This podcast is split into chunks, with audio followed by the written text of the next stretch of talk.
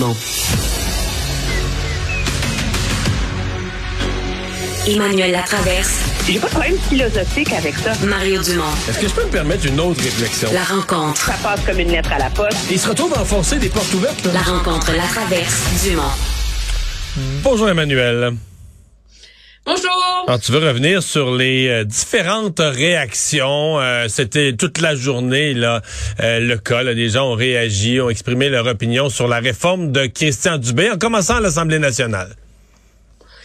Oui, je pense que le mot réaction euh, est le bon mot, en vérité. Je vais te dire, j'ai été un peu euh, sciée par euh, l'ampleur de la mauvaise foi. C'est comme si au lieu de de regarder ce que propose le ministre, puis d'en voir les risques, les écueils de manière euh, posée à la, à la hauteur du défi auquel on est confronté pour euh, cette refondation du système qui est brisé, là, tout le monde le dit.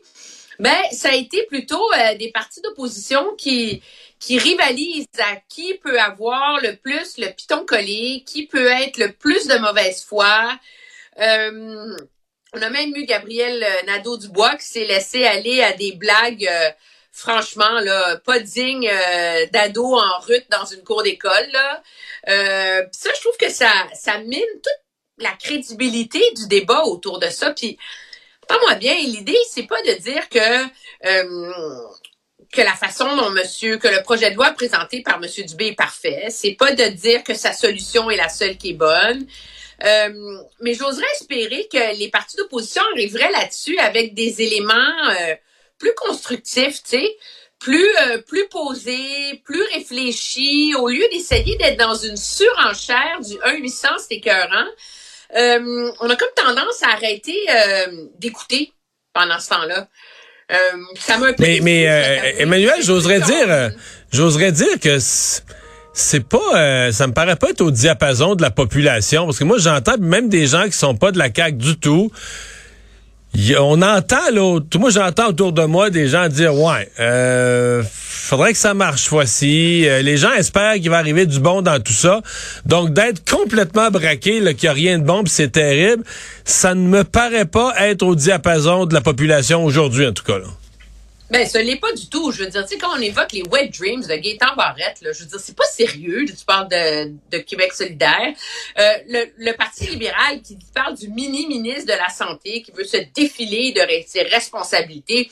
Écoute bien, là, on peut s'inquiéter quant à la responsabilité du ministre quand, sur une agence indépendante, comment il va avoir une reddition de compte. Tout ça, c'est légitime. Mais on parle pas de mini-ministre qui veut se soustraire à son devoir. Excuse-moi, là. Je veux dire, enlevons Michel Clair, là, parce que ça a l'air qu'on peut plus parler de lui, c'est un méchant capitaliste, là, puis c'est pas bon. La commissaire à la santé, Mme Castonguay, là, n'est pas la seule du gouvernement. Là. On a cité son rapport sur la première vague là, pendant des mois de temps. C'est sa première recommandation. Fait l'idée de créer une agence qui va gérer le réseau, il y a cinq autres provinces au Canada qui ont fait ça, là. Fait qu'on peut-tu, comme, s'il vous plaît, élever le débat, tu sais, que la FIC ait une réaction comme ça, ça nous a pas surpris, on en a parlé hier. Mais que les partis d'opposition, qui sont supposés être la voix d'un public qui ne cherche pas des mouches, tu sais. Monsieur, tout le monde, il se lève pas le matin en disant, ah, il va nous avoir, hein, le ministre, là, il veut se défiler. Se lève le matin en disant, il va-tu trouver une solution? Ça va-tu être la bonne? Pourquoi on peut pas avoir ce ton-là? Puis l'ironie, c'est que la seule personne que j'ai entendue dans la sphère, euh, entre guillemets, partisan, c'est la présidente de la FTQ, Magali Picard, qui est pas euh, dans la poche euh, à la solde du gouvernement. on Non, mais elle avait le bon ton, elle m'impressionne. Mais moi, ça m'a, ça m'a immensément impressionné de dire, écoutez, on aurait aimé consulter. Il y a des choses là-dedans avec lesquelles je suis pas d'accord, mais on doit faire preuve de maturité. On doit changer nos façons de faire. On doit être à l'écoute. On doit trouver des solutions. Puis moi, je vais aller négocier de bonne foi.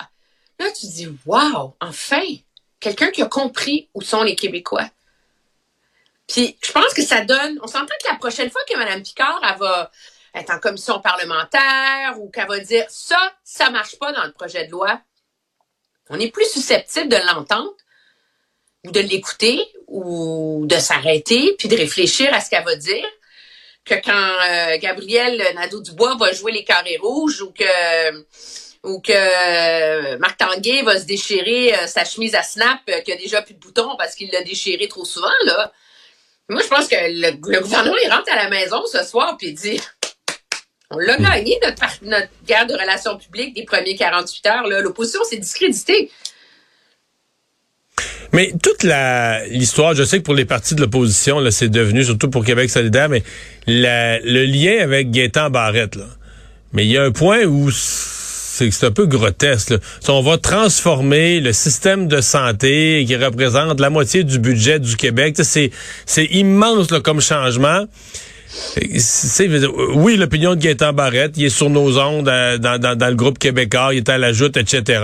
Euh, moi, personnellement, je pense que Gaétan, c'est un gars intelligent, puis il utilise, oui, il appuie un peu la, réforme de Christian Dubé, mais je pense qu'il utilise aussi le moment pour se réhabiliter. C'est un gars habile, puis il se dit là, moi, je suis sorti de la politique avec pas mal de pocs sur mon véhicule, puis je peux peut-être en débosseler une coupe en ayant l'air du gars qui est de bonne foi avec Christian Dubé.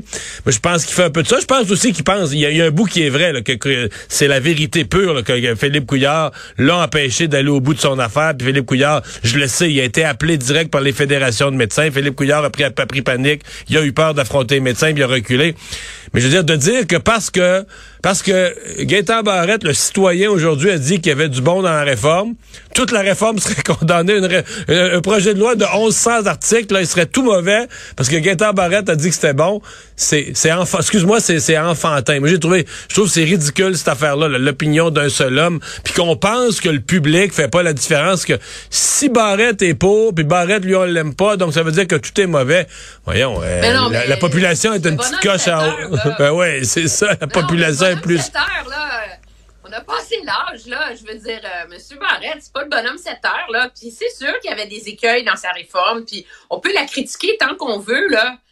Mais, tu sais, je pense qu'on a un gouvernement qui a passé à travers deux ans de, de pandémie, puis qui essaie de faire son possible pour oser aller au bout. Puis il y, a un élément là-dedans qu'il faut pas sous-estimer non plus, là. Monsieur Dubé, là, pas besoin de ça dans la vie, là. OK? Monsieur Dubé, il veut pas être le prochain chef de la CAQ. Il veut pas être premier ministre du Québec. Puis il est resté, il s'est représenté pour une seule raison. C'est l'affaire sa réforme. C'est pas représenté pour avoir, euh, pour passer aux nouvelles, pour être une vedette. non. Il s'est représenté pour faire cette réforme-là. Il a parlé à son premier ministre, puis il dit, je reste, mais on va jusqu'au bout. Donc, tu sais, à un moment donné, je pense qu'il faut donner le bénéfice du doute de quelqu'un qui a réfléchi, puis qui est engagé là-dedans pour les bonnes raisons, puis ça mérite hmm. autre chose que le bonhomme 7 heures. Ceci étant dit, peut-être qu'en commission parlementaire, on va en découvrir plein des erreurs, des écueils, des Mais, mais euh, Emmanuel, euh, mais je suis tellement d'accord avec toi, mais raison de plus, moi, c'est à cause de ça que je trouve que c'est... Il y a peut-être un manque d'expérience des partis d'opposition, parce que quand un gros projet de loi comme ça est déposé, la leçon, là, quand tu as été longtemps au Parlement, c'est Hey, reste calme. T'en as pour des mois l'étudier, que tu vas peut-être découvrir, ou des groupes vont venir en commission parlementaire, dans leur mémoire, ils vont t'expliquer euh, qu'il y a quelque chose qui marche pas. Mais je t'as pas besoin le jour 1 de te braquer puis de faire partie de ceux là, qui qui détruisent le projet. Oublie ça là. C'est tellement long le processus d'étude d'un projet de loi comme ça. Comme parti d'opposition, reste calme. Mets-toi en position de faire ton travail d'opposition, de faire ton devoir. Mets-toi du côté des patients. Dis que toi tu vas surveiller les patients. Moi, si j'avais été à la période des questions aujourd'hui là sur la réforme là, j'aurais pas posé de questions là-dessus. J'aurais posé des questions sur ce qui marche pas aujourd'hui dans le système de santé. Tu comprends? À l'hôpital de Saint-Jérôme, puis ici, puis là, pour dire, regarde moi la réforme, pour le long terme, la réforme, on va travailler là-dessus. On va s'asseoir en commission parlementaire, on va faire notre devoir de parlementaire, on va s'élucer. Mais moi, mon devoir d'opposition, c'est de penser aux citoyens qui attendent des services aujourd'hui même, puis eux peuvent pas attendre dans trois ans. À mon avis, ça aurait, été, ça dû être ça la posture de l'opposition, mais de se braquer contre toute la réforme, tout le reste du temps, tous les prochains mois, tu vas l'étudier, là, tu viens de gâcher toute ta crédibilité parce que toi, tu t'es placé le jour 1 dans le camp des opposants. Non, non, mais t'as décidé que c'était nul. Ben, moi, je trouve que c'est une erreur. Regarde, bonne personne.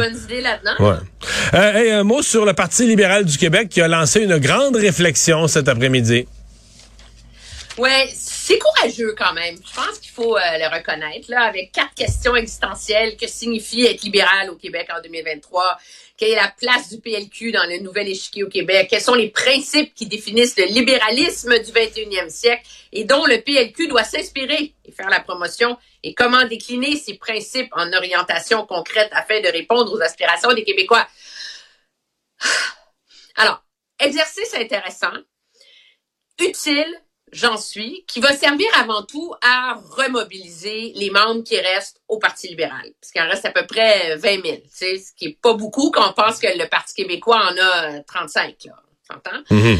euh, mais il en reste 20 000. ces 20 000-là, il faut leur donner l'impression qu'on qu'on qu'on est prêt à les écouter, qu'on est prêt à renouer avec eux. Puis ces 20 000-là, j'ose espérer qu'ils sont pas tous à Montréal, dans le West Island, puis que peut-être qu'il y a des idées intéressantes qui vont sortir de ces consultations-là. Mais, j'espère qu'il n'y a personne qui s'imagine que c'est cet exercice de réflexion qui va sceller la hmm. renaissance du Parti libéral. Parce que c'est pas le même ça marche, la politique. Moi, ce que je vois, ce qu'ils font, c'est ça me fait penser au grand exercice qu'avait lancé Michael Ignatieff quand il était chef du Parti libéral. Il y avait une conférence de penseurs à Montréal. Il y avait plein de gens super intéressants. Tu sais, pour les, les mordus de politique comme nous, là, c'était un trip mental total, OK, pendant trois jours. Mais relancer un parti, là, ça prend un chef qui a du charisme, qui est capable d'articuler une vision. Après ça, là, tout le monde se rallie, puis le reste, c'est des grelots, tu sais. Hmm. Mais... Alors, articuler, hmm. c'est quoi être libéral, là? C'est pas un groupe de réflexion qui va le faire. Moi, je pense que ça prend un chef qui a quelques personnes brillantes autour de lui qui sont capables de le faire et que lui est capable de le porter, ce, ce message-là, un peu comme Justin Trudeau l'a fait au sur la scène fédérale. Non, je suis très d'accord avec toi. Je pense que l'exercice est utile pour eux, mais tout à l'heure, à la question de l'utilité de l'exercice, notre collègue Julie Marcoux, LCN, me posait la question sur l'état du Parti libéral, l'état un peu déboussolé du Parti libéral. Est-ce qu'on avait déjà vu ça? Puis j'ai fait la réflexion là, en quoi 35 ans que je surveille la, politique au Québec, au Canada. Puis je obligé de répondre non. Là. Je pense que, sincèrement, sans méchanceté aucune, je pense que je n'ai jamais vu un parti politique être aussi déboussolé. Là, je parle bien de... Je parle pas de, des qualités humaines des gens. Je parle que le parti n'a plus d'ancrage idéologique. C'est-à-dire que tu sais plus trop, il est-tu à gauche, à droite, c'est une affaire, il est d'un bord, il est de l'autre, il est en... Puis que, c'est entre son passé, il y a quelques années, c'était le parti de, de c'était le parti des saines finances publiques avec Martin Coiteux et Carlos Létard. Là, hier, le porte-parole en économie disait, ah, le Québec devrait s'endetter plus. Tu sais que tu dis, là, il n'y a plus d'orientation. Non, mais il n'y a plus d'orientation palpable. ils, ils ont plus d'opposants. C'est qu'un parti politique se définit aussi en fonction de qui est son adversaire.